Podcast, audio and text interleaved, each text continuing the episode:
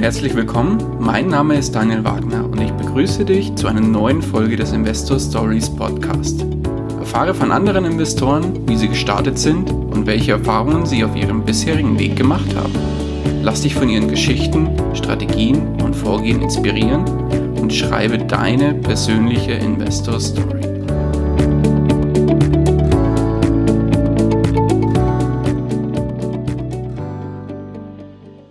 Bevor wir zur eigentlichen Podcast-Folge kommen, möchte ich dir noch kurz unseren Werbepartner vorstellen. Diese Folge wird dir präsentiert von OnVista. Beim Finanzportal OnVista erhältst du nicht nur aktuelle Informationen rund um das Thema Börse und Geldanlage, sondern hast darüber hinaus noch die Möglichkeit, dir ein kostenloses Musterdepot einzurichten.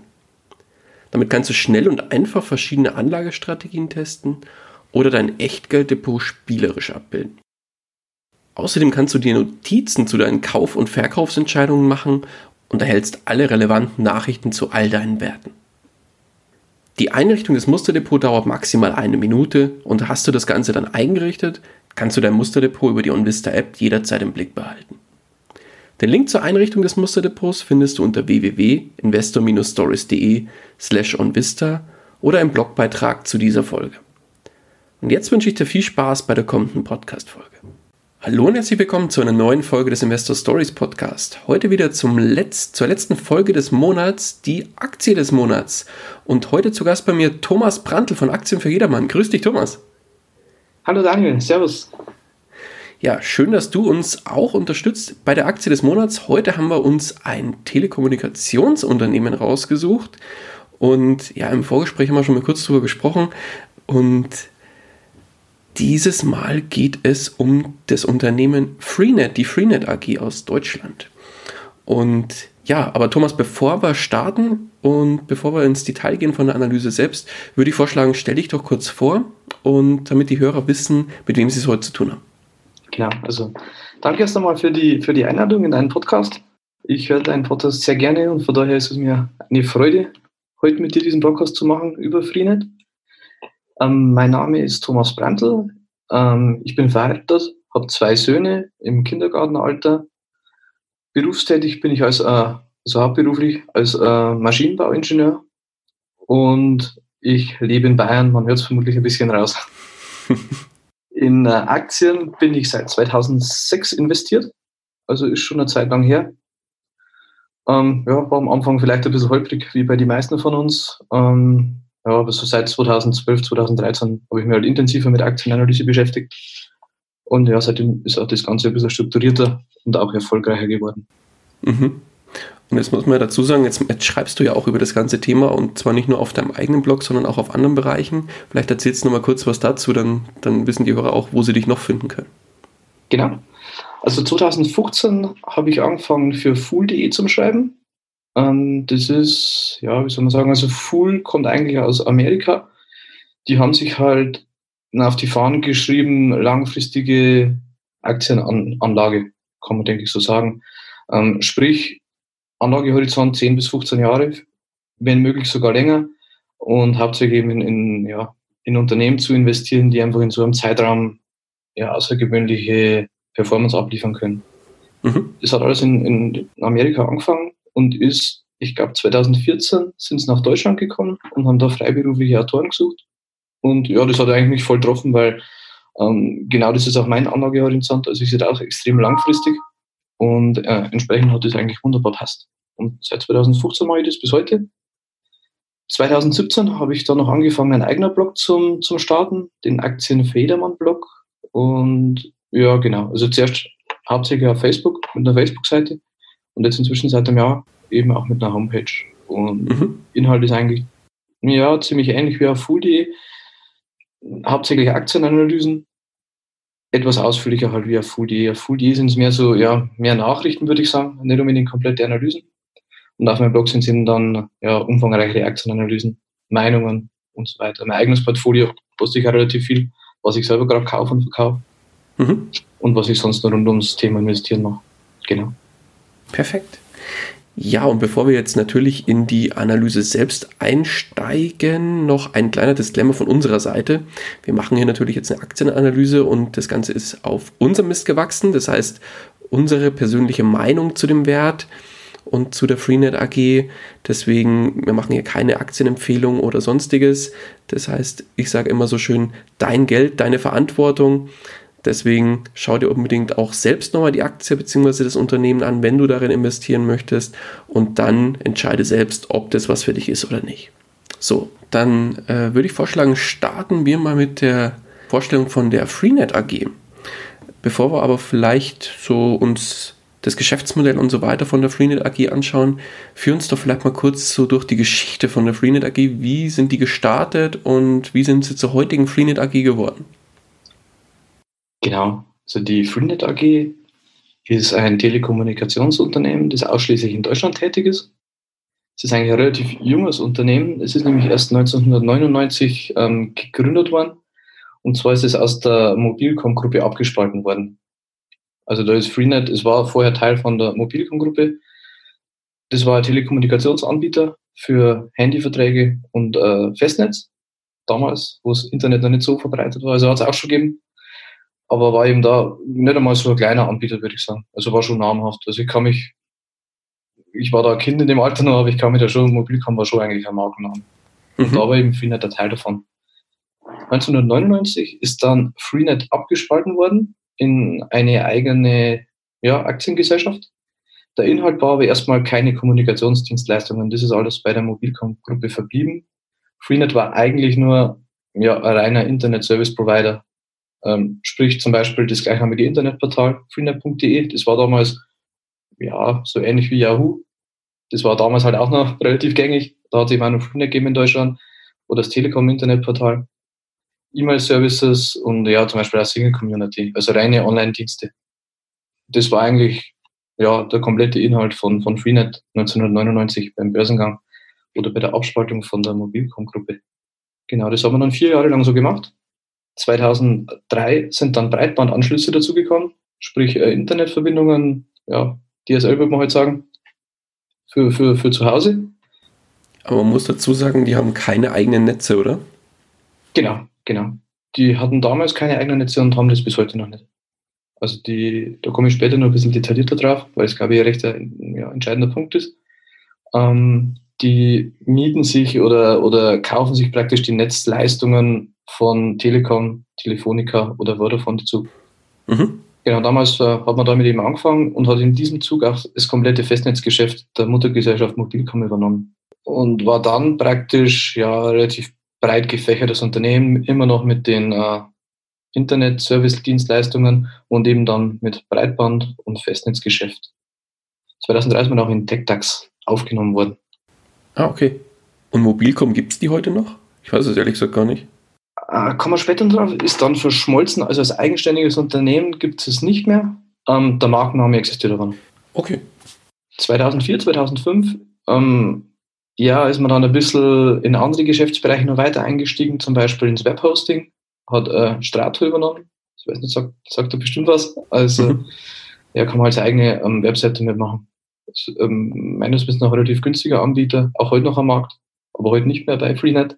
Damals hat man sich das eben einverleibt. Ähm, und es sind eben weitere ähm, diverse Unternehmen aus dem B2B-Bereich übernommen worden. Also in der Zeit war es schon eine relativ bunte Geschichte bei Freenet. Da war von allem ein bisschen was drin von einem richtigen Fokus würde ich da jetzt nicht mehr sprechen. Es war relativ breit aufgestellt. Wobei, wenn ich mir das jetzt so anhöre, dann Ihr Fokus ging schon in, in, Richtung Kommunikationsdienstleistungen, oder? Ja, schon, aber man hat trotzdem eigentlich in andere Bereiche weiter zugekauft und auch die anderen Sachen behalten. Also es war schon, vergleichen wir es mit der Freenet von heute, war es relativ breit gestreut, finde ich, weil, weil heute ist es ja wirklich extrem fokussiert, da kommen wir später noch drauf, auf, auf eben Mobilfunk nicht einmal mehr okay. auf den kompletten Festnetzbereich, sondern wirklich nur auf Mobilfunk. Und damals war es eben wirklich ja, ein bisschen breitgestellt, also Online-Dienste, Webhosting, äh, B2B-Bereich in die verschiedensten Sachen und ja, eben die Telekommunikation. Vollumfänglich würde ich aber sagen, weil damals war eben auch noch ein Festnetzbereich und äh, ja, DSL-Breitbandleitungen dabei. 2007 ist dann die äh, angesprochene Verschmelzung zwischen Freenet und Mobilcom Digital hat da stattgefunden. Und da ist dann praktisch ein Unternehmen draus worden, nämlich ähm, ja, die Freenet AG in der heutigen Form. Also das ist dann zusammengeschmolzen worden und wird jetzt eigentlich auch nur unter dem Unternehmensnamen Freenet geführt. Damals ist man ein führender Telekommunikationsanbieter in Deutschland gewesen. der alles aus einer Hand gebunden hat, Breitband, Mobilfunk und Festnetz. Mhm. Weiterhin mit dem äh, Portalgeschäft und den B2B-Lösungen. Aber da ist dann schon, kommen wir glaube in den nächsten Jahren, ist das dann immer mehr abgebaut worden. Aber 2007 auf jeden Fall, äh, seitdem gibt es die Freenet in der heutigen Form. Okay. Zwei Jahre später ist das, was ich gerade angesprochen habe, dann kommen, man hat das, ähm, man hat sich mehr fokussiert auf ähm, Mobilfunk. Da hat man nämlich zum Beispiel das äh, komplette DSL-Geschäft an 1 und 1 verkauft.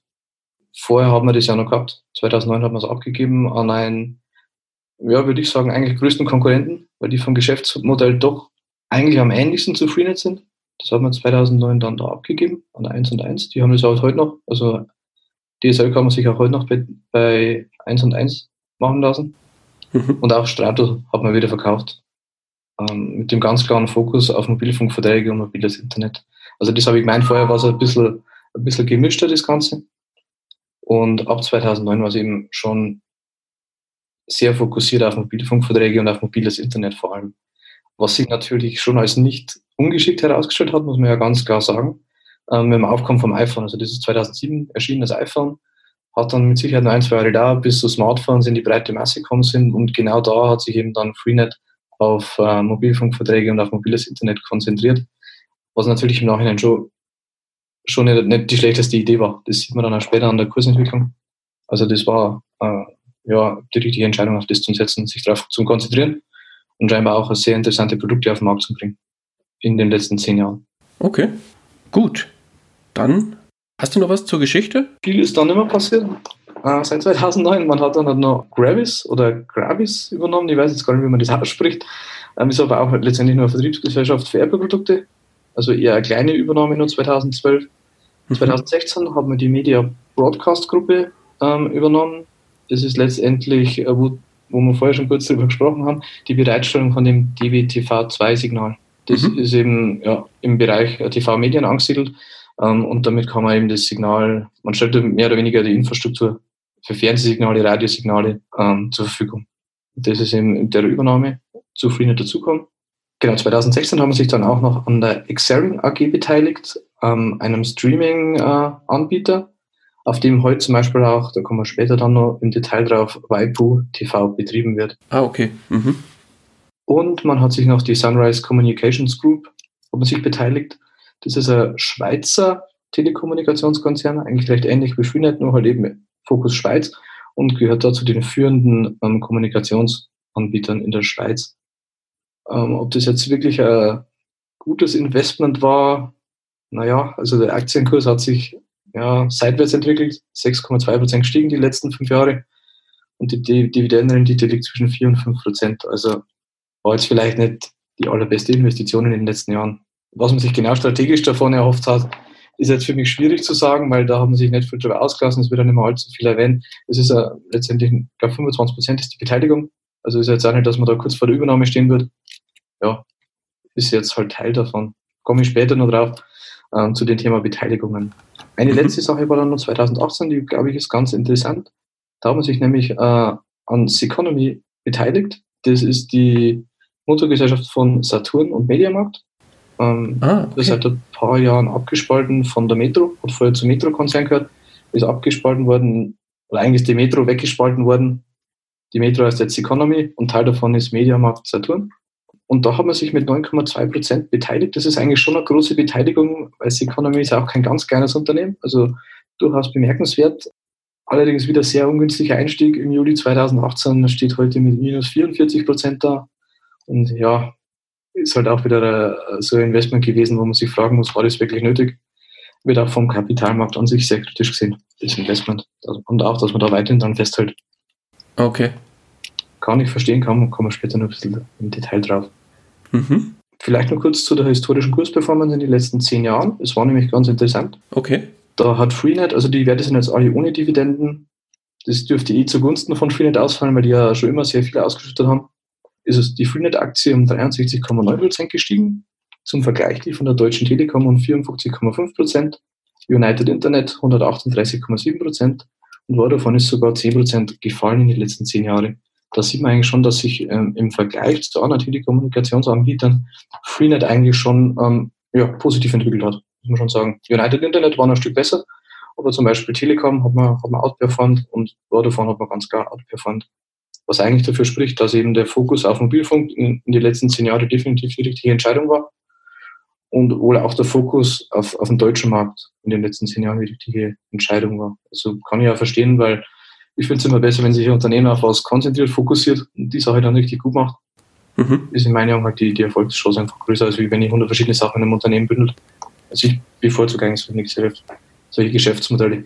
Gutes Stichwort. Lass uns übergehen zum Thema Geschäftsmodelle. Was genau, jetzt haben wir schon ein paar Sachen im Prinzip mal angesprochen, aber lass mal ein bisschen detaillierter reingehen in das Geschäftsmodell von Freenet und in die einzelnen Produkte, was Freenet oder die Freenet AG anbietet. Mhm, gerne. Also das Geschäftsmodell äh, ist heute vielleicht nicht mehr so fokussiert, wie es mal war, 2009, aber immer noch eigentlich hat es einen ganz klaren Schwerpunkt, nämlich in Mobilfunk.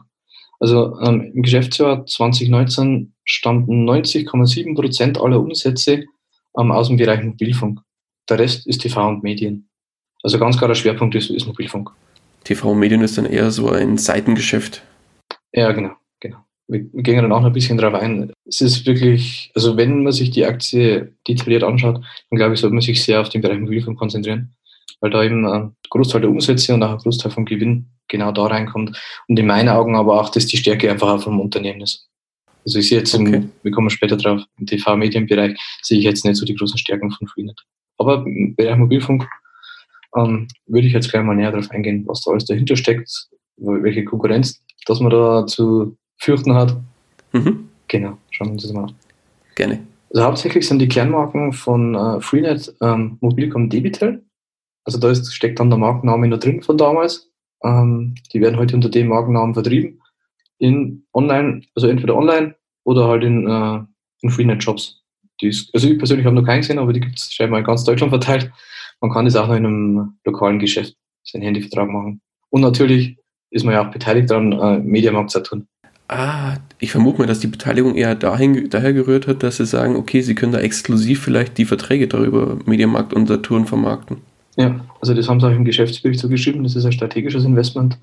Nur man sieht es an den Zahlen, also so richtig auf die, auf die Kundenentwicklung oder auf positive Kundenentwicklung hat es sich leider nicht ausgewirkt. Also es ist, ist einfach der, wie gesagt, der Kapitalmarkt das Ganze relativ kritisch sieht, weil man wieder strategisch noch vom, von der Kursentwicklung her wirklich davon profitiert hat bis jetzt. Okay. Aber generell sind eben das die Vertriebskanäle von Mobilcom Digital. Ich würde jetzt sagen, das ist, das ist vielleicht nicht so eine starke Marke, wie es jetzt vielleicht die Deutsche Telekom ist, aber es ist doch eine bekannte, bekannte Marke, ein bekannter Name, mhm. was ja in jedem Fall ja irgendwo ein Vorteil ist. Ich glaube schon, dass man lieber da kauft, wo man den Namen zumindest schon mal gehört hat, als wie wenn ich jetzt verkauft den, wo der vor mir aufgemacht hat. Ja, auf jeden Fall. Kommen wir dann auch drauf, ist das auch wohl ein Wettbewerbsvorteil die bekannte Marke. Es gibt dann noch zusätzlich zum Mobilcom Debitel äh, Klarmobil. Das ist dann so, ja, Billiganbieter, nennen wir es Discounter, Billiganbieter, sind eben extrem preisgünstige Tarife möglich. Läuft meines Wissens alles online. Also da ist meine Frau Kundin zum Beispiel, die hat das alles online gemacht. Und ja, genau. Kann man sich aber letztendlich auch so die Netze aussuchen wie bei äh, Mobilcom Debitel selber. Also kann mhm. man generell. Also man ist jetzt da nicht auf ein, auf ein Netz gebunden, man kann sich da genauso das beste Netz sichern bei der Telekom. Da kommt man beim Geschäftsmodell noch genauer drauf. Man hat da die volle Auswahl, ob man Vodafone, O2 oder eben die Deutsche Telekom als Netzbetreiber haben möchte. Telekom ist meistens natürlich ein bisschen teurer. Mhm. Genau, da gibt es noch Call Mobile. Call Mobile, das hat mir jetzt nichts gesagt, ist auch die günstigere Nische, sage ich einmal. Und uh, Freenet Mobile, das ist eben dann so ähnlich wie Mobilcom Debitel, das ist aber rein im Online-Vertrieb. Okay. Das sind eigentlich die vier Kernmarken im Mobilfunkbereich. Was jetzt natürlich generell sehr positiv ist, generell am Mobilfunksektor ist in meinen Augen, dass es halt ein absolutes Grundbedürfnis erfüllt. Also ich glaube, ähm, keiner kommt heute mehr ohne einen, einen Smartphone-Vertrag aus. Also sehr, sehr selten.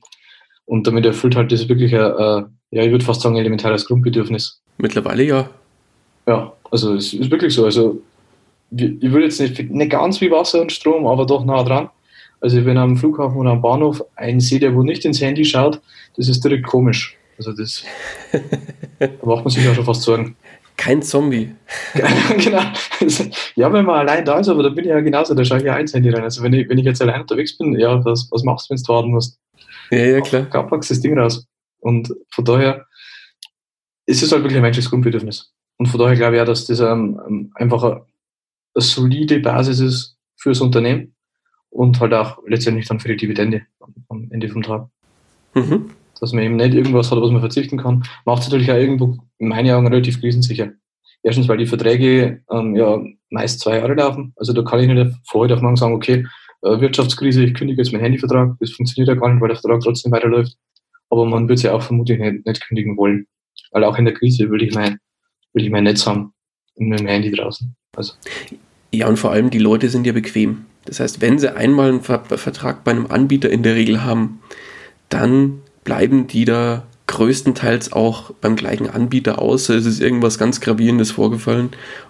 Oder man hat, weiß ich nicht, einen Preisanstieg, wo die Kosten auf einmal sich verdoppeln oder verdreifachen oder ähnliches. Aber ansonsten, wenn die Preise da gleich bleiben und stabil bleiben, dann bleiben die Leute, wenn die da einigermaßen zufrieden sind, auch in der Regel beim gleichen Anbieter. Ja, exakt, sehe ich ganz genauso. Also das ist, deswegen würde ich sagen, ist schon äh, ein Plan, generell sehr planbares Geschäftsmodell. Ein Geschäftsmodell, wo man jetzt auch nicht fürchten muss, dass die Umsätze vor heute auf morgen wegbrechen. Auch die Gewinne werden nicht einfach wegbrechen von heute auf morgen. Und daher ist schon ein solides Geschäftsmodell, wenn man im Mobilfunkbereich tätig ist. Mhm. Was ich auf jeden Fall auch mit Blick auf die Dividende sehr positiv sehen würde. Okay. Aber jetzt ist ja das, das spannende Thema, die äh, Freenet AG betreibt ja, wie vorhin schon angesprochen, keine eigenen Netze. Mhm. Das heißt, wie funktioniert das Ganze, dass die, ich sag mal, die, die Netze von den großen dreien, nenne ich es mal, von der Vodafone, Telefonica, also O2 müsste es sein, glaube ich, oder ehemalige äh, O2 genau. und äh, Telekom, dass sie da im Prinzip die Netz, Netze zur Verfügung stellen können. Genau, also die tun das natürlich nicht sonderlich gerne. Also besonders von der Telekom hat man ja da das schon öfter gehört. Ich weiß nicht, ob du es mitbekommen hast, zwischen dem 1 und 1 Vorstand oder ehemaligen, weil sie sind jetzt auch abgespalten vor United Internet, dann Ralf Dommermuth und dann Vorstand der Telekom. Die, die haben sich ja da schon öfter mehr oder weniger an, an, angezickt, würde ich jetzt fast sagen, ähm, mit der Netznutzung. Die tun das natürlich nicht gerne. Also Telekom sagt jetzt nicht, boah, das ist voll cool, dass sie unsere Netze nutzen, wir kriegen da ein bisschen Geld dafür. Die hätten natürlich lieber exklusiv ihr bestes Netz für sich alleine. Ja, klar. Der Grund, warum das nicht möglich ist, ist ähm, die Bundesnetzagentur. Ähm, die reguliert das Ganze. Ähm, in dem Zug, wo ja die Telekom war ja mal ein Staatskonzern und entsprechend waren auch die Netze im, im ja, Staatsbesitz praktisch. Und in dem Zug der Privatisierung haben wir aber gesagt, ähm, okay, können Sie Netze haben, aber die müssen auch andere nutzen können, weil das ja irgendwo unfair wäre. Kriegst jetzt das Staatseigentum, kannst du mit Geld verdienen und der andere darf es nicht nutzen. Das wäre ja praktisch ja, unfair oder einfach ein wettbewerbsschädigend eigentlich. Mhm. Weil kann man sich ja vorstellen, wie sich die Preise entwickeln würden. Ja, Entsprechend ähm, reguliert den ganzen Markt die Bundesnetzagentur und die regelt praktisch, ähm, zu welchen Konditionen Fremdnutzer wie Freenet oder auch 1 und 1 ähm, die Netze nutzen dürfen. Von der Telekom, ähm, O2 und von, äh, von Vodafone. Mhm. Jetzt aber die spannende Frage, wenn ich, also jetzt mal ganz blöd gesagt, wenn ich jetzt die Telekom wäre und sage, okay, andere dürfen auch meine Netze nutzen und die werben ja selbst mit dem besten Netz. Mhm. So, wenn jetzt andere die Netze nutzen würden, haben sie eigentlich keinen, keinen wirklichen Wettbewerbsvorteil mehr. Da würde ich jetzt als Telekom sagen, okay, andere können die nutzen, aber zumindest mit einer bestimmten Einschränkung. Weiß ich nicht, dass zum Beispiel die, die Kunden der Telekom bevorzugt mit dem Netz versorgt werden und erst dann die, diejenigen, die das, ich sag mal, mieten, nenne ich es jetzt mal, wie Freenet AG, so würde ich es jetzt zumindest verstehen, dass die das sich anmieten irgendwie. Ähm, ist dem so oder? Im Detail weiß ich es nicht, aber ich gehe ganz schwer davon aus, dass die Bundesnetzagentur sehr stark darauf achtet, dass ähm, die Telekom das nicht missbraucht. Also insbesondere eben die Telekom, weil sie immer das beste Netz hat. Ähm, also da, ich habe mir das auf der Bundesnetzagentur ein bisschen durchgeschaut, die sind da schon sehr dahinter, die nehmen auch Beschwerden ernst. Und mhm. ich denke, da, da kommt die Telekom nicht viel aus sowohl was die Preissetzung logischerweise betrifft, als auch was irgendwelche Vorteile für Telekom-Kunden betreffen wird. Kann ich da einzige Erfahrung, die ich habe, ist ähm, meine Frau, die ist aber Klarmobil, sprich bei Freenet. Mhm. Ähm, also die hat überhaupt keine Einstellungen. Die hat die Einsatz und das funktioniert einwandfrei. Okay. Überall im Sinn. Also da hat, hat sie sich noch nie beschwert. Das funktioniert wunderbar. Also ich würde jetzt nicht sagen, dass, dass, da, dass man da als Freenet einen Nachteil davon hat. Okay, nee, gut, wunderbar. Im Gegenteil, ich würde da sogar davon sprechen, dass Freenet einen kleinen Vorteil hat, weil die die Netze natürlich nicht, äh, nicht warten müssen, nicht bezahlen müssen, nicht upgraden müssen mit allen Geschwindigkeiten, was er die letzten Jahre gegeben hat und vermutlich noch geben wird. Das bleibt natürlich alles exklusiv der Telekom oder halt dem Netzbetreiber Vodafone oder Telefonica die ganzen Kosten. Also auf den ersten Blick ist es natürlich ein Vorteil für Freenet. Das schreiben sie auch auf ihrer Homepage. Das ist ein Vorteil, die nicht betreiben zu müssen. Ja. Für Investoren bringt es eine kleine Unsicherheit mit, weil natürlich man ist von einer regulierten Behörde abhängig. Was macht die Bundesnetzagentur? Wenn die jetzt, warum auch immer, sagen, ähm, Freenet, du musst jetzt aber 20 Prozent mehr zahlen oder du kriegst vielleicht nicht mehr so viel äh, Volumen und, und, und, ich weiß nicht, was da alles denkbar ist und was nicht, dann wäre das natürlich äh, ja, eigentlich fast existenzbedrohend fürs Geschäftsmodell von Freenet. Ob das jetzt natürlich realistisch und wahrscheinlich ist, ich würde es eher nicht sagen, weil wie, solange die Bundesnetzagentur eben ja, wettbewerbsregulierende Funktion ausfüllen will, muss sie das ja fair gestalten, sonst macht es ja keinen Sinn. Sonst kann man ja gleich sagen, kann Telekom machen, was sie will. Mhm, genau. Von daher ist, ist, das Risiko nicht allzu hoch. Also ich würde es jetzt eher als Vorteil sehen, wenn ich jetzt nicht betreiben muss. Okay. Nachteil so ein bisschen, was ich jetzt da sehe, ist natürlich, wenn jetzt ein Freenet-Kunde sich bei Freenet beschwert, ich habe jetzt nur so die ganze Zeit schlechten Empfang, die können das ja auch erstmal nur weitergeben an die Telekom, oder? Oder an den Netzbetreiber. Ja, das ist richtig. Ähm, da habe ich selber sogar schon mal die Erfahrung gemacht mit dem DSL-Umzug. Da war ich damals bei 1 und 1 und das hat überhaupt nicht funktioniert. Und das Problem, das man als 1 und 1 Kunde dann hat oder halt auch als Freenet-Kunde logischerweise, die Verantwortung wird halt einfach weggeschoben. Also es ist dann keiner schuld. 1 und 1 hat gesagt, Telekom ist schuld, Telekom hat gesagt, mhm. 1 und 1 ist schuld und als Kunde kommst du halt nicht weiter. Also ich habe dann sechs Wochen, glaube ich, auf mein Internet gewartet. Mhm, okay. Das ist dann der Nachteil wieder. Da hast du völlig recht, das ist aus Kundensicht kann das ein Nachteil sein. Ob das jetzt im Mobilfunk auch so ist, weiß ich nicht, aber bei uns war es damals ein Umzug mit Neubau, da war es halt dann schon, war zäh. Mhm. okay. Dann genau. haben wir das Thema, ja, ich würde mal sagen, Mobilfunk, soweit man durchleuchtet, oder? Vielleicht nur ein kurzer Blick auf die Kundenentwicklung. Ähm, mhm. Ist ganz interessant oder erschreckend oder je nachdem, wie man das jetzt interpretieren möchte. Ja. Eigentlich ist ja ganz gut gelaufen, wenn man sich die Zahlen anschaut. Später beim Gewinn sieht man, dass der Gewinn eigentlich relativ kontinuierlich bei Freenet gestiegen ist die letzten zehn Jahre. Ähm, das hat man aber nicht geschafft, weil man mehr Kunden gewonnen hätte, sondern das völlige Gegenteil ist eigentlich der Fall. Man hat massiv Kunden verloren.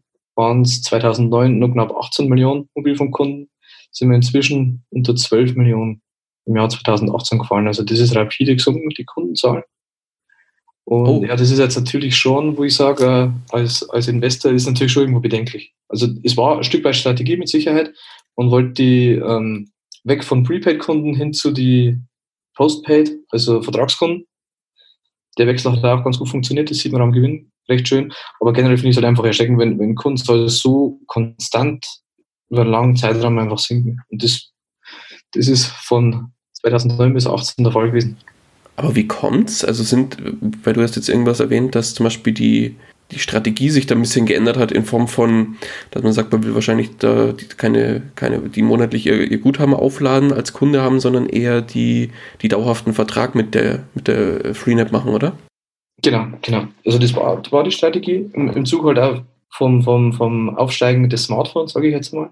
Mhm. Was ja auch irgendwo Sinn gemacht hat, aber trotzdem, ähm, wer halt jetzt also wirklich Informationen, warum die so gefallen sind, da lässt man sich jetzt natürlich kaum drüber aus auf der, auf der vielen Seite. Ich habe da eher einen Eindruck, man versucht es so ein bisschen nicht auf der ersten Seite zu präsentieren, das Kundenwachstum. Also da muss man schon zweimal runterscrollen und dann über zehn Jahre die Kundendaten eingeben. Dann sieht man, dass es eigentlich permanent nach unten geht. Okay. Man hängt das jetzt natürlich auch nicht allzu groß auf. Ist ja verständlich irgendwo. Also meine Vermutung wäre, ja, man hat das einfach nicht, nicht die, die Kunden aus dem, aus dem ja, wie hat es geheißen, mit, mit Auflaufbarrikaden ins Vertragsgeschäft mit reinzubringen. Und vielleicht kommt aber auch noch dazu, dass es einfach inzwischen doch auch viele kleine Anbieter gibt ähm, im Discount-Bereich. Also wenn man sich das anschaut, ich kann mal beim Aldi einen Handyvertrag machen, ich kann mal beim Lidl einen Handyvertrag machen. Ja, stimmt. Ich habe geschaut, man kann sich halt sogar vom FC Bayern München einen Mobilfunkvertrag machen lassen. Da kriegst, kriegst du einen Fußballtrikot noch geschenkt dazu. Also wunderbar. Und das ist natürlich schon, die kämpfen halt alle im Prinzip nur über, über, über den Preis. Und mhm. können wir vorstellen, dass es einfach daran liegt, dass einfach die Konkurrenz schon, schon stark ist. War es vielleicht einmal vor ein paar Jahren nur eins und eins? Telekom Vodafone ist ein bisschen schwierig zu sagen, weil die haben ein anderes Preisgefüge. Also man, man ist mit Freenet schon ziemlich günstig unterwegs. Ich habe mir die Verträge da ein bisschen angeschaut, was man da zahlt. Egal ob Freenet oder Klarmobil, man ist wirklich bei den günstigsten Anbietern dabei für, für mobiles Internet. Mhm. Ähm, die Großen sind da ein bisschen weiter weg. Also da muss man halt dann 510 mehr im Monat zahlen. Aber ich denke in den letzten Jahren, wie gesagt, es kann ja fast jeder halt scheinbar Mobilfunkverträge verkaufen. Aldi, Lidl, Fußballvereine. Und von daher scheint das Geschäft halt so schwierig zu sein, dass man die Kunden wirklich halt. Bevor wir jetzt äh, direkt in die Konkurrenz selber einsteigen, lass uns vielleicht nochmal kurz auf das TV-Segment schauen. Mhm, gerne. Also das TV-Segment ähm, besteht im Großen und Ganzen aus, aus zwei Markennamen, würde ich sagen. Das ist einmal Freenet TV, kostet 5,75 Euro im Monat und ist letztendlich, äh, ja, ich würde sagen, ein HD-Upgrade. Also normal, wenn man ja, kennt jetzt ich bei mir daheim zumindest, wenn ich da mein normales Fernseher nehme, habe ich ja keine HD-Sender dabei, kostenlos mhm. zumindest nicht. Freenet TV ist praktisch das Upgrade zu HD. Man kann sich halt okay. halt dann statt Pro 7, Pro 7 HD, RTL, RTL HD, man hat halt eine bessere Qualität vom, vom ähm, Fernsehsignal. Okay. Dabei beschränkt sich jetzt Freenet TV auf äh, logischerweise auf äh, Antennensignal und, und auf äh, Satellitenschüssel. Also logisch Kabel kann man nicht, weil Kabelnetz hat man keins. Mhm. Das muss man dann über Vodafone oder halt die diversen Kabelanbieter machen. Ähm, aber wer halt HD will, Satellitenschüssel oder Antenne hat, der kann das eben über Freenet TV machen. Naja, wobei ich jetzt sagen muss, für 6 Euro im Monat einfach das dass ich eigentlich den gleichen Inhalt habe, bloß ne, vielleicht, also wahrscheinlich als normal und nicht wirklich spürbar groß, große Qualitätsunterschied. also so, weiß ich nicht, naja, mir wäre es das jetzt nicht wirklich wert. Es ist tatsächlich dünn, aber jetzt im, im Zuge der Analyse bin ich darauf gestoßen, dass ich genau sowas auch bei Vodafone habe. Und ja, ich habe mich tatsächlich auch den Sinn hinterfragt, warum ich eigentlich jetzt Monat 5 Euro, ich glaube, da kostet 5,90 Euro bei Vodafone. Warum bezahlst du das eigentlich jetzt Monat? Das habe ich mir dann im, im Rahmen der Analyse dann eigentlich selber die Frage gestellt. Sehr gut. also ist jetzt genauso wie du. Das ist jetzt nicht unbedingt der, ja, der ganz große Brüller, würde ich jetzt sagen. Ja, und dann gibt es ja noch das Waipu TV. Genau, äh, gibt es Waipu TV. Ähm, das erste Mal das Positive ist, dass da die Kundenzahlen relativ schnell wachsen. Im Gegensatz zum Mobilfunkgeschäft. Ähm, bei PuTV ist, ich würde jetzt mal sagen, ja, geht ein bisschen in die Richtung Maxstar und PayTV. Kostet äh, in seiner Grundform 9,99 im Monat. Kriegt dafür 129 Sender, davon 97 in HD. Man hat also praktisch auch das Freenet TV dann mehr oder weniger dabei. Gibt es auch plus 7 TV, HD und so weiter. Mhm. Ähm, und auch hat aber eben Sender dabei, die normalerweise kostenpflichtig sind oder kostenpflichtige Pay-TV-Sender. Okay. Ob man das jetzt wieder braucht, das lasse ich jetzt auch mal wieder dahingestellt. Also ich habe mal ein paar Sachen aufgeschrieben von diesem Angebot. Das wäre zum Beispiel eSports 1, Motorvision HD, Gute Laune TV, Romance TV. Also das sind jetzt nicht die ganz großen Namen. Also Sicherheit, der eine oder andere wird sich für so eine Nische interessieren, für den ist das vielleicht was. Aber ich glaube, so für die breite Masse, ähm, ja, okay. Also es ist ein klassisches Pay-TV. Ja, genau. Aber mhm. halt jetzt nicht auf, über der Zeit auf dem Niveau von, von Sky zum Beispiel oder frühes Premiere eher halt so, ja, ich würde sagen, krasse Nischen. Also mhm. es sind schon, es ist schon sehr nischen, nischenlastig. Für Kinder okay. gibt es dann noch was, also es mag eine Berechtigung für den einen oder anderen haben, aber für, für die breite Masse, und das glaube ich ist aber das generelle Problem von der TV-Mediensparte, ist halt einfach, ja, wie macht man es heutzutage? Also wir nutzen daheim Amazon Prime, viele nutzen Netflix und da kriege ich halt zum Beispiel bei Netflix 7,99, da kriege ich halt äh, ja, Top-Serien, Top-Filme. Ja, und, richtig. Und ob man da jetzt mit bei TV dagegenhalten kann, allein vom, vom, ja, von der weltweiten Ausbreitung, von, von dem Produktionspotenzial, was die haben, Netflix hat Milliarden, die, die können das überall auf der Welt ausstrahlen, weil TV kann es in Deutschland, Österreich, in der Schweiz vielleicht machen. Das ist halt schon extrem schwierig, das Niveau, glaube ich, zu erreichen. Also mhm. sehe ich relativ kritisch das, das Geschäft. Macht glücklicherweise nur knapp 10% vom Gesamtumsatz aus. Das ist vielleicht das Gute, aber ansonsten sehe ich jetzt da nicht wirklich viel Wachstumspotenzial drin. Mhm. Umsatz war rückläufig 2019, muss man dazu sagen. Also Kundenzahlen steigen zwar, besonders bei WaiPuTV, aber Umsatz ist rückläufig. Zwar auch, weil man einen Teil verkauft hat, nur einen kleinen Anbieter. Aber es ist halt auch, also wie gesagt, ich würde nicht allzu viel Hoffnung reinstecken, dass das jetzt irgendwie das nächste Netflix oder sowas wird. Das wird wahrscheinlich nicht passieren. Nee, ganz im Gegenteil. Also da tummeln sich ja deutlich größere Fische im, im Teich, was das Thema TV-Segment angeht. Aber okay, ja. verstanden. Dann würde ich vorschlagen, lass uns mal schauen, wer ist denn an der Freenet AG so beteiligt? Lass uns mal die Anteilseigner anschauen. Das ist wieder ein relativ spannender Punkt. Also der erste Teil ist nicht so spannend. 7,6% äh, an äh, Freenet gehört BlackRock. Das ist vermutlich ganz einfach der Tatsache geschuldet, dass es über ETFs abgebildet wird. Also. BlackRock mhm. wird da nicht irgendwie operativ mitmischen wollen. Ähm, man hat es heutzutage fast bei jedem Unternehmen, dass halt BlackRock relativ groß beteiligt ist äh, über die vielen ETFs, die, die halt haben. Ja, okay. Das ist jetzt nicht so wirklich spannend. Interessant ist aber, dass äh, Flossbach von Storch mit 14,9% am Freenet beteiligt ist. Ähm, okay. Flossbach von Storch ist jetzt eigentlich, würde ich sagen, einer der, vielleicht sogar der renommierteste Fondsmanager in Deutschland. Also der macht es seit äh, ja, Jahren, Jahrzehnten extrem erfolgreich. Ist auch einer der wenigen Fondsmanager, der es geschafft hat, ein MSCI World oder ein MSCI Emerging Markets dauerhaft zu schlagen. Mhm. Also, muss ich sagen, der weiß, was er macht. Ich habe auch selber von ihm einen Fonds im Depot.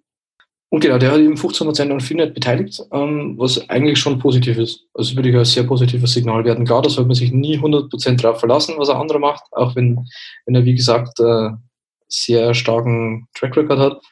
Ähm, aber es ist generell ein positives Zeichen, wenn so jemand in ein Unternehmen wie Finet investiert. Okay, weißt du, was da der Hintergrund war, warum der Flossbach von Storch mit seiner, ähm, mit seiner Firma da eingestiegen ist? Also generell ist er schon einer, der wo auf einen sehr auf den Value-Ansatz schaut. Also das ist jetzt keiner, der das nächste Amazon sucht. Das ist schon einer, der auf den, auf den Value-Ansatz äh, Value-Ansatz setzt. Also ich weiß jetzt nicht mehr ganz genau, was er hat. Ein Tabakkonzern ist momentan in die Top-Holdings von dabei in seinem größten Fonds. Daimler war es eine Zeit lang, die hat aber jetzt wieder, da hat er ein paar verkauft. Nestle, also mehr so die Richtung äh, langsame, stabile Rendite und nicht der nächste Highflyer. Okay. Ich denke, auch das Profil wird da im Freenet bei ihm gefallen sein. Ähm, eine Sache haben wir jetzt komplett unterschlagen. Wie viel Prozent sind denn im, äh, ja, im freien, freien Verkauf, sage ich mal, von den, von den Aktien? Oh, das ist dann der Rest. Genau, das ist dann, äh, der Rest sind dann ungefähr, jetzt lass mich schnell rechnen, also 75 Prozent sind im Free Flow. Okay. Ein, ein bisschen mehr, ein bisschen mehr. Okay. Nee, wunderbar. Okay, dann wissen wir schon mal, wer da so als namhafte Investoren damit dabei ist. Lass uns umschwenken aufs Management. Was gibt es da zu sagen? Genau. Der aktuelle CEO ist der Christopher Willanek. Der kommt aus Österreich und ist bereits seit mehr als zehn Jahren CEO von Freenet. Äh, generell finde ich sowas immer positiv, wenn jemand schon länger im Unternehmen ist.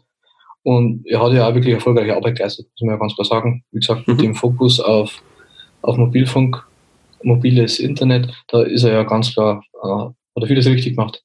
Von daher sehr positiv zu bewerten.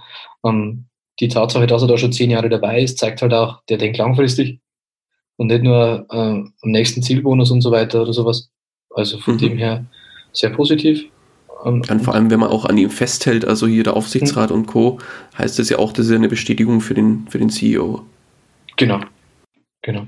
Also das spricht generell für die Firma, dass die eben auch an so einem Mann festhält, aber auch für ihn selber natürlich. Und der Kurs gibt ihm ja recht. Wie gesagt, ähm, Telekom überflügelt, Vodafone ganz klar überflügelt. Also aus Aktionärsicht ist da mit Sicherheit viel richtig gemacht worden in den letzten Jahren. Mhm. Und dementsprechend positiv sehe ich ihn eigentlich auch an der, an der Spitze Finet. Okay. Vielleicht sollten wir jetzt natürlich noch dazu sagen, die letzten Investitionsentscheidungen, oder fangen wir mal anders an, kommen wir ja später auf die Dividenden zu sprechen. Ein Großteil vom Gewinn von Freenet geht ja in Form von der Dividende eigentlich gleich wieder raus. Also das Geld kommt rein und geht dann, ich glaube im Mai oder Juni schön aus, geht dann auch gleich direkt wieder raus. Da bleibt eh schon nicht viel übrig.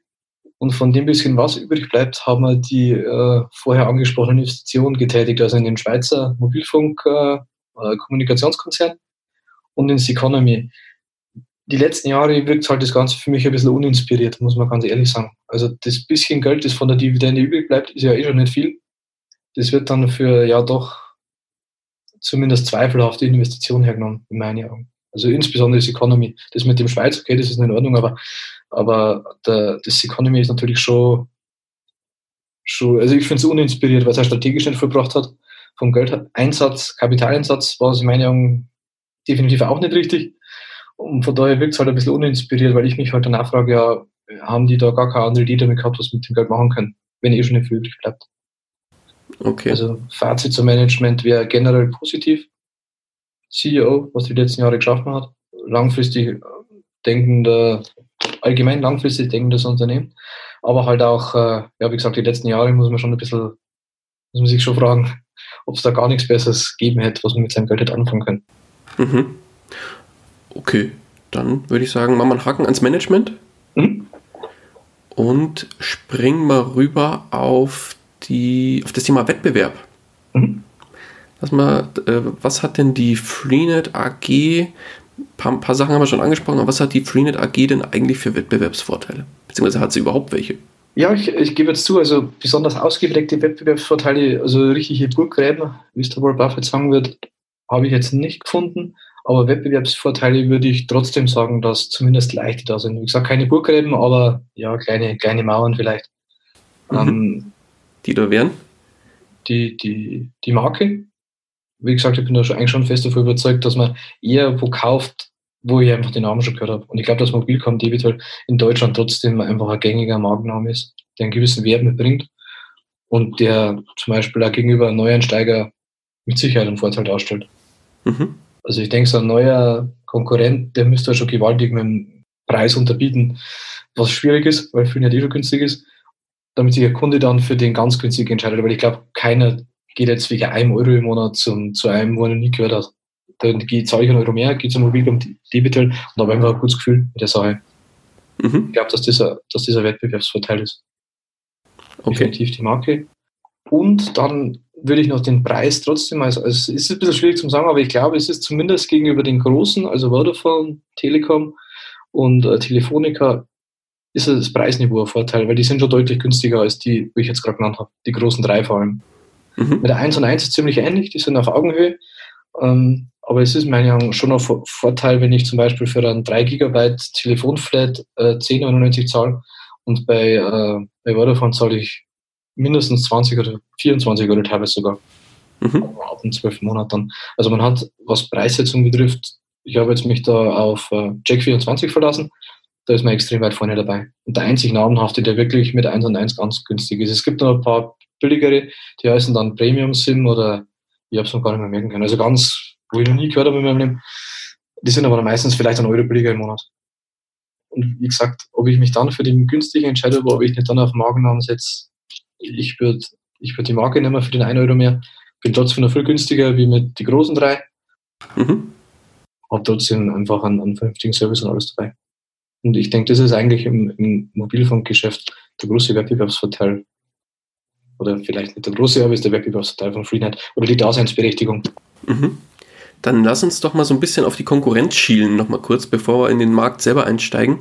Mm, was gibt es denn für namhafte Konkurrenz die, ja, ich sag mal so, äh, um die, um die Kunden oder um den Bereich äh, Mobilcom, äh, nee, Mobilfunk mhm. und äh, im Fernsehbereich äh, noch mit, mit dabei sind. Mhm. Also im Mobilfunk würde ich klar sagen, die Deutsche Telekom, Vodafone, Telefonica, O2, die sind auch führend, was den deutschen Markt betrifft, durch den Zusammenschluss von O2 und Telefonica, die können jetzt zusammen letztendlich, mhm. sind das die, die drei großen. Ähm, ob das jetzt die unmittelbaren Konkurrenten sind, also mittelbar mit Sicherheit, aber unmittelbar würde ich eigentlich als größten Konkurrenten die 1 und 1 sehen, weil die vom Geschäftsmodell ziemlich ähnlich sind. Also sprich auch fremde Netze an, äh, anmieten und dann an die Kunden weiterverkaufen. Äh, auch wenn jetzt 1 und 1 inzwischen ja auch Mobilfunkfrequenzen ersteigert hat von 5G, aber es ist trotzdem nur schwerpunktmäßig, ähm, dass die das äh, zumieten. Und deshalb würde ich sagen, ist 1 und 1 eigentlich der größte Konkurrent in dem Bereich. Okay. Mit vielen kleinen natürlich um Aldi, Lidl und so weiter. Wo sich die halt um die, um die preissensibleren Kunden praktisch streiten müssen. Mhm. Und einen Konkurrenten, der jetzt vielleicht äh, noch gar nicht genannt wurde, den hätte ich auch noch, äh, und mhm. zwar Facebook. Und zwar mit, mit WhatsApp, weil du kannst ja mittlerweile mit WhatsApp auch telefonieren, was relativ viele in meinem Bekanntenkreis mittlerweile auch machen und ich werde auch immer wieder über, über WhatsApp angerufen. Das heißt, mittlerweile geht die Tendenz durchaus auch dahin, dass man mal so einen Sprachanruf, vielleicht auch mit Video, mal schnell über WhatsApp erledigt oder ähnliche äh, Möglichkeiten.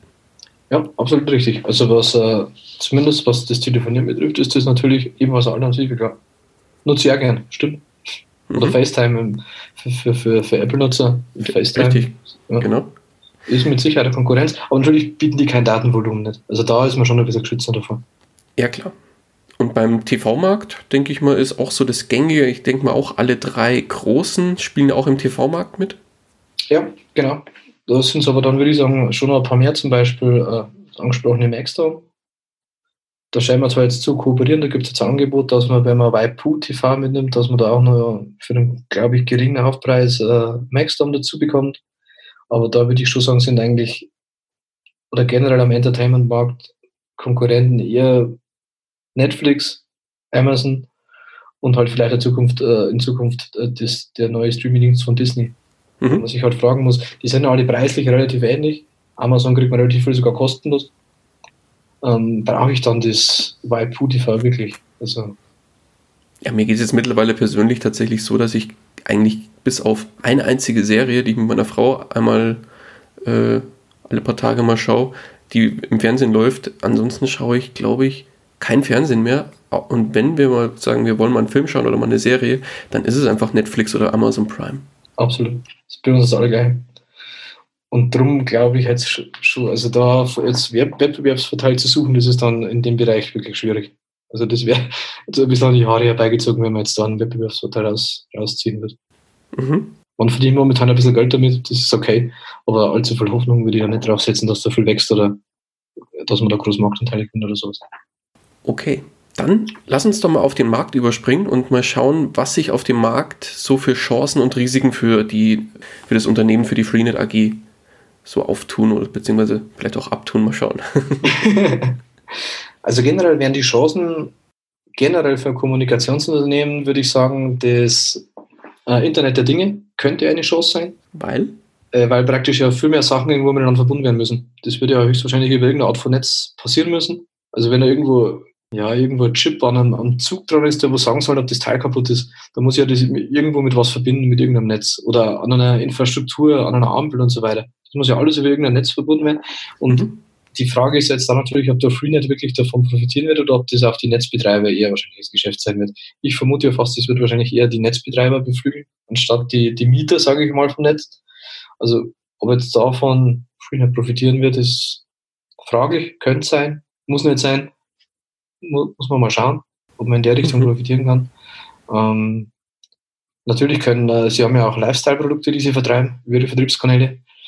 Vielleicht könnte ja das ebenfalls was sein, wo man mit Verträge ausstatten könnte. Also da wäre vielleicht ein bisschen Wachstumspotenzial zu erwarten. Aber jetzt natürlich jedes Variable dann auch wirklich ein eigener Mobilfunkvertrag braucht, ist andererseits auch wieder schwer vorstellbar. Ähm, ja, es ist schwierig, ehrlich gesagt, dass man allzu viel Wachstum sieht bei Freenet mhm. selber. Für, die, für Telekom, Vodafone, ja, da kann ich mir schon vorstellen, dass Internet der Dinge Chancen bringt. Aber ob da jetzt Freenet so groß davon profitieren wird, scheint jetzt fast ein bisschen eher fraglich zu sein. Wobei, wenn ich jetzt mal so ein bisschen in, bei mir selber im privaten Umfeld schaue, also jetzt mal ganz blöd gesagt, wenn mein Kühlschrank ähm, mit, mit mir sprechen würde, dann würde er das ja wahrscheinlich über irgendwie eine WLAN-Verbindung zu meinem Router zu Hause machen und mein Router würde das, da könnte ich mich dann über eine App oder so ähnliches einwählen und mit dem Handy habe ich dann ja sowieso meinen Internetzugang. Deswegen ähm, alles, was irgendwie zu Hause ist, also hier Smart Home, da würde ich jetzt nicht sehen, dass da irgendwie ein, äh, ein eigener Anschluss oder ein eigener eine eigene SIM-Karte zum Beispiel von der Freenet AG dafür, dass ich dafür brauche. Also das würde ich dann auch ablehnen. Das wäre mir viel zu aufwendig. Deswegen sehe ich da jetzt persönlich noch nicht so wirklich das Wachstumspotenzial, aber ja, genau, das wäre jetzt, also bloß als Beispiel nochmal für die Werbe ist zum Beispiel, wenn man, wenn man eine Laufuhr hat mhm. ähm, und die hat eben keinen äh, eigenständigen Empfang äh, für, für, für Mobilfunknetz und ich will dann laufen, dann muss ich eigenes Handy schon wieder mitnehmen, dass er das, dass er das dann, äh, oder ich übertrage es nachher, aber ich kann jetzt nicht praktisch ähm, dann Anrufe empfangen nur mit der Uhr, wenn ich unterwegs ja, ja, bin, wenn ich laufen bin oder sonst irgendwas. Ich kann, äh, gut, jetzt mit der neuesten Apple Watch, weiß nicht, ob man es runterladen kann, Musik, ist aber jetzt bei die, ich habe zum Beispiel ein Garmin, da ist das gar nicht so einfach. Also von daher magst du, aber ich, ich gebe dir generell recht, das ist so richtig großes Wachstum. Vielleicht im industriellen Bereich noch eher. Wenn es irgendwo mobile Maschinen oder so sind, die wirklich selber einen Anschluss brauchen, wo man kein WLAN hat, wo kein Handy da ist. Ähm, aber für Freenet selber, glaube ich, wird da nicht so richtig viel davon abfallen. Mhm. Also Wachstum ist natürlich schwierig, weil man hat sich ja nur auf den deutschen Markt beschränkt. Man macht jetzt da scheinbar keine Anstalten, ähm, irgendwo in fremde Märkte äh, expandiert zu wollen. Und dann ist es natürlich schon schwierig in Deutschland, weil klar ist auch, dass die meisten halt schon einen Smartphone-Vertrag haben. Handyvertrag, mhm. Smartphone-Vertrag. Und von daher ist natürlich Wachstum schon schwierig. Die Chance aus Sicht von der Dividende ist natürlich, dass einfach die, die Einnahmen sehr verlässlich fließen. Mhm. Also dass die Kunden, die heute da sind, wie wir, wie wir schon gesagt haben, man wechselt eigentlich ungern, wenn es keinen triftigen Grund gibt, dass einfach die Einnahmen relativ verlässlich auch in Zukunft fließen werden. Das ist eigentlich für mich aus Dividendensicht ja die Chance, die der Markt hat und die Chance, die er natürlich mitbringt. Mhm. Dann lass uns mal so ein bisschen eher die Risiken anschauen, was, äh, ja, was die Freenet bzw. was der Markt, der Telekommunikationsmarkt für die Freenet AG mit sich bringt. Mhm. Also klar, Risiko ist, äh, wenn die Kundenzahlen weiter sinken, dann wird ganz zwangsläufig auch der Umsatz sinken, weil ich nicht glaube, dass man über Preiserhöhungen viel machen kann. Mhm. Weil dann sinken ja die Kundenzahlen höchstwahrscheinlich noch weiter, wie wir schon gehabt haben. Also Preiserhöhungen, glaube ich, sind in dem Markt extrem schwierig umzusetzen, weil es halt mit Check 24, Verifox und so weiter so leicht zum Vergleichen ist. Ähm, ja, also ich glaube, Preiserhöhungen sind nicht drin und wenn dann natürlich im gleichen Zug die Kundenzahl weiterfallen sollte, muss man sich natürlich schon an den Gedanken gewöhnen, dass er auch Umsatzgewinn und dann letztendlich irgendwann die Dividende natürlich immer sinken könnte. Ja, und dann könnte es ja noch dazu sein, dass die größten Konkurrenten, also ich weiß jetzt zum Beispiel von der Deutschen Telekom, die haben ja, jetzt muss ich kurz selber mal überlegen, einen, äh, auch einen günstigen Anbieter gekauft als Tochter, als 100% Tochter. Und äh, Kongstar, genau, genau. Kong, weil da bin ich selbst Kunde und ähm, habe 100% das Netz von der Telekom, aber eben als, ja, über einen, einen, einen günstigen Anbieter, sage ich mal, ähm, wo ich nur einen Bruchteil von den, von den großen drei zahle, ja. ja was die verlangen würden. Und wenn die mal theoretisch da sehr, sehr aggressiv in den Markt drängen würden und sagen würden, so, jetzt machen wir extrem aggressiv Werbung für 5 Euro pro Monat, hast du eine, eine komplette Flat oder für 10 Euro pro Monat. Und die würden dann natürlich da ordentlich auf Kundenfang gehen und ja, dann haben die ganz, also das ist ja immer so bei den, bei den Telekommunikationskunden, hast du einen, bleibt er in der Regel auch. Ja, also wenn man sich nicht ganz, wenn man nicht ganz was falsch macht, dann ja, mhm. das stimmt das stimmt. Das ist natürlich eine Gefahr. Also Stand jetzt ist es so, die habe ich mal angeschaut, also vom, vom Preisniveau her ist tatsächlich trotzdem Mobilcom Debitel günstiger als Kongstar. Also für die, für es war glaube ich ein 3 GB Flat mit äh, LTE mhm. und auch ein Telefonflat, glaube ich, war dabei. Und da, ich habe noch ein paar Einstellungen durchgemacht, das war eigentlich schon so, dass die wirklich preislich drin sind, Mobilcom Debitel. Aber wie du sagst, wenn da einer das drauf anlegt mhm. und das unterbieten will, dann kann es natürlich schon, weil andererseits klar, die, die breite Masse wechselt nicht gerne, aber die preissensitiven Kunden, und ich glaube, die hat ja Freenet bis jetzt auch eher anzogen, die können natürlich schon mal sagen, okay, mache ich halt für 2 Euro. Das sind ein paar Klicks, muss man ehrlich sein, heutzutage ist ja kein Aufwand mehr, mit Abo-Alarm und so weiter, so einen Vertrag zu kündigen. Ja, richtig. Könnte es natürlich schon äh, zum Problem werden. Weil ich ja glaube, dass äh, Preis schon das entscheidende Kriterium ist in dem, in dem Bereich. Oder mit eins der entscheidenden. Noch weitere Risiken, die du siehst? Die Verschuldung definitiv. Also da sehe ich definitiv, also man muss jetzt sagen, es ist ja nicht unüblich, dass Telekommunikationsunternehmen verschuldet sind. Ähm, aber ja, mir gefällt halt das allgemein einfach irgendwo nicht so, also könnte halt, also ich investiere lieber in Unternehmen, die keine Schulden haben oder wenig Schulden haben. Das ist bei Findet leider eher nicht der Fall. Ähm, die Eigenkapitalquote ähm, ist momentan aktuell um die 26 Prozent. Ähm, oh, okay.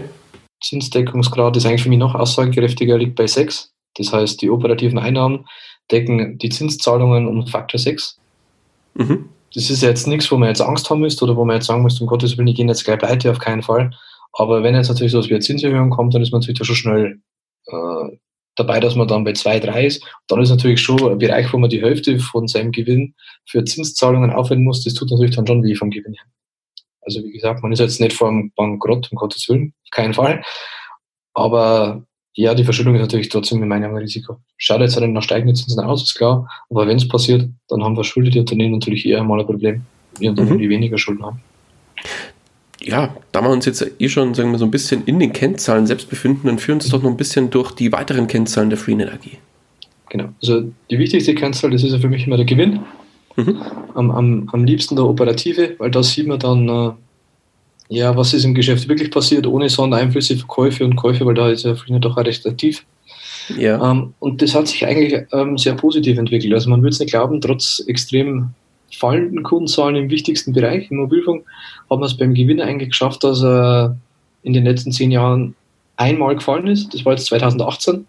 Mhm. Ansonsten ist er immer gestiegen, war zwischen 2013 und 2016 relativ konstant bei um die 300 Millionen und ist aber davor ziemlich ziemlich stark angestiegen. Jetzt stagniert es gerade ein bisschen, wie gesagt, 2018 ist er leicht gefallen. 2019, lass mich einmal schnell, da sind die vorläufigen Zahlen auch vor kurzem rausgekommen. Da ist er leicht wieder gestiegen. Okay. Um, ah, halt, nein, Entschuldigung, der Umsatz ist leicht gestiegen. das EBITDA ist, ist leicht gefallen. Also momentan scheint das ein bisschen der Höhepunkt erreicht zu sein. Die letzten Jahre ist der Gewinn eigentlich ganz gut gestiegen. Das mhm. Ähm, spricht, wie gesagt, dann doch wieder für die Strategie der letzten Jahre mit dem steigenden Smartphone-Markt. Jetzt scheint der Markt relativ gesättigt zu sein und es geht eher leicht in die andere Richtung. Also der Gewinn bricht nicht ein oder so, aber es geht halt leicht zurück. Also jetzt 2019 ist der Gewinn 14 äh, Millionen weniger gewesen. Das ist jetzt nicht allzu viel. Also man kann schon sagen, grob, grob Vorjahresniveau leicht fallen. Ähm, ja. Aber klar ist halt auch, wenn der Gewinn nicht steigt, dann die Chance schlecht, dass auch die Dividende weiter steigt. Und das ist auch seit, mhm. seit drei Jahren nicht mehr passiert. Die ist stagniert. Da können wir auch gleich einen Blick auf die Dividende werfen, wenn wir dabei sind. Gerne. Die Rendite ist momentan um die 9%. Laut Yahoo Finance 9,3%. Mhm.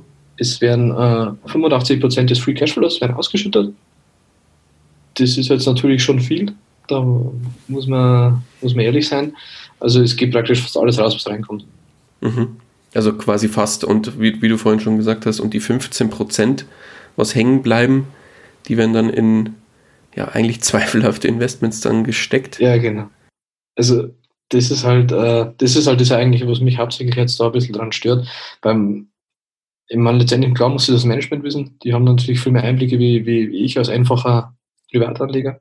Aber es ist halt für mich schwer vorzustellen, dass man nicht irgendwas anderes mit dem Geld machen kann. Irgendwo in einen Auslandsmarkt gehen, äh, also nicht nur mit der Beteiligung, sondern das selber probieren, irgendwo in Deutschland, ich meine, man hat ja trotzdem seine Wurzeln irgendwo, ähm, auch im Online-Business, dass man da was probiert, weil es ist jetzt eigentlich schon völlig offensichtlich zu erkennen, dass im Mobilfunk, dass man da keine, in Deutschland, dass man da nicht mehr wachsen wird oder nicht mehr viel wachsen kann. Das ist, das glaube ich, ist relativ offensichtlich. Und dass man dann halt in der Lage fast alles ausschüttet und gleichzeitig den Rest dann halt noch ins Economy investiert, puh, ja, das kann man machen, aber es scheint halt für mich schon eher, ja, ich will jetzt nicht sagen verzweifelt, aber es, es wirkt ein bisschen wenig schlüssig in meiner Meinung.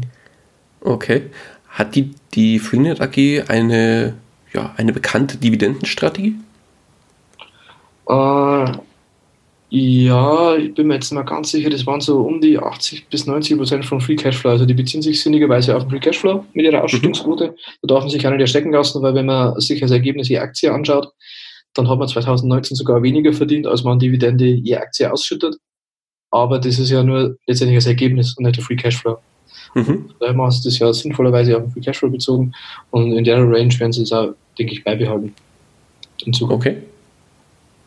Und ja, wenn sich halt der Gewinn äh, logischerweise dann negativ entwickelt, dann wird es auch irgendwann vermutlich Auswirkungen auf die Dividende haben. Weil die stagniert jetzt eh schon seit, also 2020 wird das dritte Jahr sein mit 1,65 Euro. Äh, 2016 oder genau 2016 waren es 1,60, also vorher ist immer gestiegen, 1,55, 1,50, 45, da ist immer gestiegen. Aber seit drei Jahren stagniert es jetzt bei 1,65 und das wäre jetzt auch meine Erwartung und auch die Erwartung vieler Analysten dass ähm, die in den nächsten Jahren eher leicht fallen sein mit der Dividende. Wobei man jetzt schon dazu sagen muss, 9% Dividendenrendite ist schon eine Hausnummer. Absolut, ja. das ist natürlich, ähm, ja klar, also es, da muss man schon sonst in, äh, in REITs oder sowas gehen, wenn man in die Richtung kommen will. Auch die, wo schon ein bisschen mit dem Kurs gefallen sind, das findet man nicht so oft richtig. Das ist ganz klar. Also wer da an Hochdividenden Interesse hat und vielleicht auch mal das verkraften kann, dass halt die mal gesenkt wird, was glaube ich schon irgendwann kommen wird. Es muss ja keine dramatische Senkung sein. Selbst wenn die jetzt bei, also für fürs nächste Jahr wird 1,44 erwartet von Analysten, ist die Frage, wie realistisch oder glaubhaft oder auf welcher Basis die das gemacht haben. Aber dann ist ja das immer noch eine üppige Dividendenrendite. Ja, ja, auf jeden Fall. Also. Weil ich, ich glaube, das ist auch der einzige Grund, warum viele an der Aktie festhalten, falls sie sie im Depot haben. Also mir geht es ja zum Beispiel auch so. Ich habe auch die Freenet im Depot seit einigen Jahren. Mhm. Und ich halte tatsächlich nur aufgrund der sehr hohen Dividendenrendite momentan noch an der Aktie fest. Sollte sich im Dividendenbereich tatsächlich was ändern, dann würde ich natürlich da auch sehr stark überlegen, ob ich die Freenet noch lange im Depot halten werde. Ja, also letztendlich gebe ich direkt, das ist eigentlich der einzige schlüssige Grund, ist die Dividendenrendite für dieses, äh, für dieses Unternehmen. Mhm. Ja, es ist natürlich die Frage, was dann mit dem Kurs passiert, wenn die Dividende gesenkt wird und wie viel wird die Dividende gesenkt, da würden wir, sehen müssen. Weil, wie gesagt, ähm, selbst wenn die jetzt auf 1,40 oder so fällt, ist es ja immer noch wahnsinnig Dividendenrendite. Mhm. Ist nur die Frage, wie natürlich dann der Markt dafür geht, ob die dann komplett nachgibt oder das ist jetzt natürlich dann, äh, ja, das ist natürlich schwer zu sagen, wie die Reaktion ausfallen wird. Aber wie gesagt, vom Geschäftsverlauf her muss man es fast befürchten, dass die Dividende eher nicht mit den 1,65 bleiben wird mhm. mittelfristig sehen. Wäre jetzt mein persönliches Gefühl, meine persönliche Meinung und dass die meisten Analysten jetzt auch so sehen. Also ich glaube jetzt nicht, dass die nächste Jahr auf 1,44 runtergehen wird, aber so die Tendenz ist, wie gesagt, auch bei den Analysten, dass die eher nicht aufrechterhalten werden kann bei 1,65. Mhm. Gibt es noch weitere Kennzahlen, die du mit uns teilen willst? Genau, den äh, Return on Invested Capital, den schaue ich mir eigentlich mal recht gerne an, weil da erkennen wir meistens ein bisschen vor dem Gewinn, ob da irgendwelche Probleme auftauchen beim Unternehmen. Also der, der Return on Invested Capital, ähm, das ist ja im Prinzip der prozentuale Anteil, ähm, der als Gewinn übrig bleibt, bezogen aufs komplette eingesetzte Kapital. Und das mhm. ist ja eigentlich so, so ein bisschen das Entscheidende, ähm, wie viel Geld setzt der Unternehmen ein und wie viel kommt dann raus. Weil es bringt mir ja nichts, wenn ich unendlich viel Geld einsetze und dafür, oder mal sagen wir es so, es ist eigentlich mit, mit der Geldanlage, wenn ich heute 1000 Euro in Dividend, äh, 10.000 Euro in Dividendenaktien anlege und ich kriege am letzten Jahr 1000 Euro kriegt und nächstes Jahr setze ich 15.000 ein, dann bin ich ja im nächsten Jahr nicht wieder mit 1000 zufrieden. Weil dann habe ich ja 50 Prozent mehr Kapital eingesetzt und mhm. dann will ich ja mindestens 50 Prozent mehr Gewinn am Ende haben.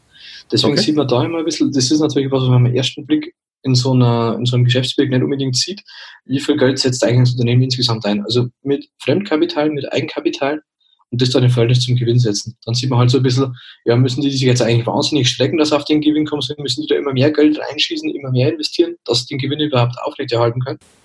Und okay. so sieht man schon ein bisschen eigentlich vor, bevor der Gewinn vielleicht nach unten geht, okay, da, da gibt es jetzt gerade ein bisschen Probleme.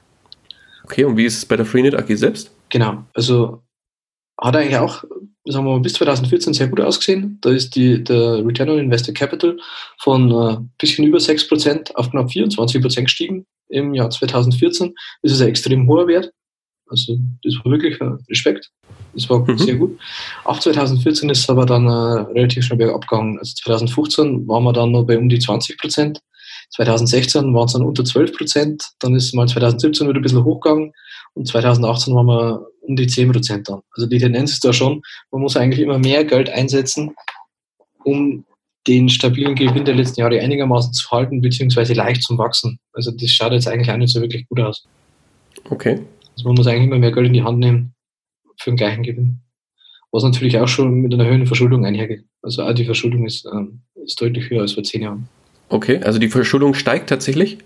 Genau, also die, ähm, die langfristigen Schulden sind von 810 Millionen im Jahr 2009 auf 2,3 Milliarden im Jahr 2018 gestiegen. Mhm. Die kurzfristigen sind ungefähr gleich geblieben. Sind sogar ein bisschen weniger 2018 gewesen. Aber wie gesagt, die langfristigen Schulden haben sich mehr als verdoppelt in den letzten zehn okay. Jahren. Also da sieht man halt, man hat einfach immer mehr Geld einsetzen müssen, um, um eine Zeit lang hat es ja gut funktioniert bis 2014 und seitdem ist der stagnierte Gewinn, aber das aufgewendete Kapital wird eigentlich immer mehr. Also das ist auch oft schon eigentlich so ein bisschen Gefahrenzeichen, dass das Geschäft ist schwierig laufen. Gut, dann von meiner Seite gibt es jetzt dazu erstmal keine Fragen mehr. Hast du noch was? Eigentlich wären wir dann durch. Ähm, wenn man sich jetzt vielleicht noch die Bewertung anschaut. Mhm, gerne. Also generell bewerte ich es immer auf so eine Art äh, zukünftigen KGV-Bewertungsmodell baue ich das Ganze auf. Ähm, ich, ich nehme ein jährliches Wachstum an, gehe vom aktuellen Gewinn je Aktie aus und rechne es dann auf zehn Jahre hoch, ziehe dann eine Sicherheitsmarge ab und einen Abzinsungsfaktor und komme dann auf einen Wert in zehn Jahren für eine Aktie. Das okay. ist natürlich dann immer, natürlich durch die Schätzung vom jährlichen Wachstum, das trifft natürlich nicht genau, das ist mir auch völlig klar, aber man hat so ein bisschen so eine Richtung, wo es hingehen könnte. Ja. Da habe ich jetzt einmal für, für Freenet 1,49 Euro beim Gewinn. Das ist der für 2019 schon angenommen. Habe jetzt einmal trotzdem wieder einem jährlichen Wachstum beim Gewinn die Aktie gerechnet. Vielleicht kommen ja noch Aktienrückkäufe oder vielleicht kann man das langsame Wachstum ja doch noch irgendwie aufrechterhalten. Also es ist ein bisschen positiv vielleicht sogar gerechnet. Ähm, gehe von einem KGV von 12 aus in 10 Jahren und würde da auf einen, äh, auf einen Wert die Aktie von ja, 10 Euro kommen. Rund 10 Euro. Und das ist jetzt natürlich äh, massiv weniger, als die Aktie heute wert ist. Da muss man jetzt natürlich nur Dividenden dazu rechnen. Und ja, dann kommen wir so grob auf eine faire Bewertung in meinen Augen mit der Dividende. Mhm. Also ich würde jetzt sagen, ist fair bewertet, auch wenn man sich eine ähm, Discounter-Dividend-Bewertung äh, anschaut, dann ist es einigermaßen fair bewertet im Moment. Okay. Dann würde ich vorschlagen, lass uns ein Fazit ziehen, was die Freenet AG angeht. Mhm. Also für mich persönlich, man hat es vielleicht rausgehört, ist jetzt die Aktie nicht unbedingt interessant. Ähm, ich setze eigentlich schon mehr auf Unternehmen, die, die ein bisschen Wachstum bieten, die mhm. vielleicht auf, aufgrund meines Bewertungsmodells eine Unterbewertung mitbringen. Und mir persönlich ist auch die Dividende nicht so wichtig. Das heißt, für mich ist eigentlich nicht sonderlich interessant, die Freenet-Aktie. Mhm. Wer aber natürlich äh, ja, den Cashflow vielleicht braucht, weil er schon in Rente ist oder weil er es ja schon geschafft hat, dass er finanziell frei ist, sondern einfach den Cashflow haben möchte, der glaube ich kann sich die Freenet-Aktie schon mal anschauen. Weil, wie gesagt, ähm, es ist ein relativ stabiles Geschäft. Ich meine, es, es, schrumpft, es sieht aus, als würde es momentan leicht schrumpfen, aber letztendlich ähm, gehe ich nicht davon aus, dass die Dividende radikal einbrechen wird. Also das würde ich, das glaube ich jetzt nicht. Aufgrund des Geschäftsmodells, aufgrund Kundenstamm, aufgrund äh, der attraktiven Preisniveaus von, von Freenet, das sein Kunden anbieten kann, glaube ich jetzt einfach nicht, dass das radikal wegbrechen wird. Und deswegen glaube ich ja, dass, dass die Dividende vielleicht nicht stabil, aber ja, höchstens leicht fallen sein wird und dass das für jemanden, dem einfach eine Ausschüttung wichtig ist, dass das dann trotzdem zumindest eine Beimischung sein könnte, wem das eben wichtig ist, die Dividende. Genau, so geht es ja mir aktuell eben auch. Also wie gesagt, bei mir, ich habe die damals tatsächlich mit dem Fokus gekauft oder mit der Idee gekauft, als sie die DVB-T-Frequenzen äh, ersteigert haben, dass da vielleicht im Bereich TV-Marken ein bisschen mehr geht, aber ja, hat sich leider nicht bestätigt, aber die Dividende ist, ist trotzdem sehr, sehr stabil gewesen und seither natürlich auch immer eine extrem hohe Ausschüttung vergleichsweise gewesen. Absolut. Und von daher, ich halte jetzt erstmal auch so weit für mich persönlich mal an dem an der Freenet AG fest, solange die Dividende auch entsprechend stabil bleibt. Ja. Und sollte sich das irgendwann ändern, ist es auch, ja, ich glaube auch äh, momentan auch nur für Dividendeninvestoren interessant, der Wert. Ja da du, wie, wie, du schon richtig gesagt hast, eigentlich ein relativ stabiles Geschäftsmodell hat, mit sehr, sehr stabilen, langfristigen Kunden, die jetzt nicht äh, innerhalb von ein, zwei Wochen oder Monaten äh, den Anbieter wechseln. Ähm, ja. Genau. Und von daher auch dazu so mein Fazit von dem Ganzen. Leider kein, kein Highflyer-Wert, sage ich jetzt mal, nee. der jetzt äh, die, nächsten, die nächste Kursrakete sein wird, aber durchaus ein stabiler Wert, den man als Beimischung mit hoher Dividende ins Depot packen kann. Ja, genau. Genau, so würde ich das auch unterschreiben. Also Dividende für, für Dividendeninvestoren, ja. Wer das nächste Amazon sucht, der wird, zwar, wird wahrscheinlich nicht mit viel glücklich werden. Genau, alles klar. Genau. Super, Thomas. Dann von meiner Seite ganz, ganz lieben Dank für deine Zeit und die wunderbare Analyse, die du für uns vorbereitet hast.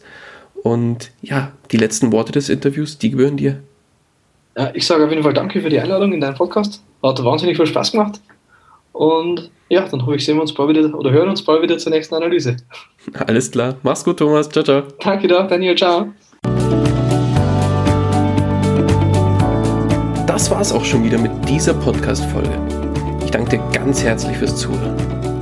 Wenn dir der Investor Stories Podcast gefallen hat, dann freue ich mich darüber, wenn du mir eine Bewertung bei iTunes hinterlässt. Das Ganze dauert keine zwei Minuten, jedoch unterstützt du damit mich und meine Arbeit für den Podcast. Außerdem möchte ich dich herzlich einladen, dich der Investor Stories Community über Facebook anzuschließen.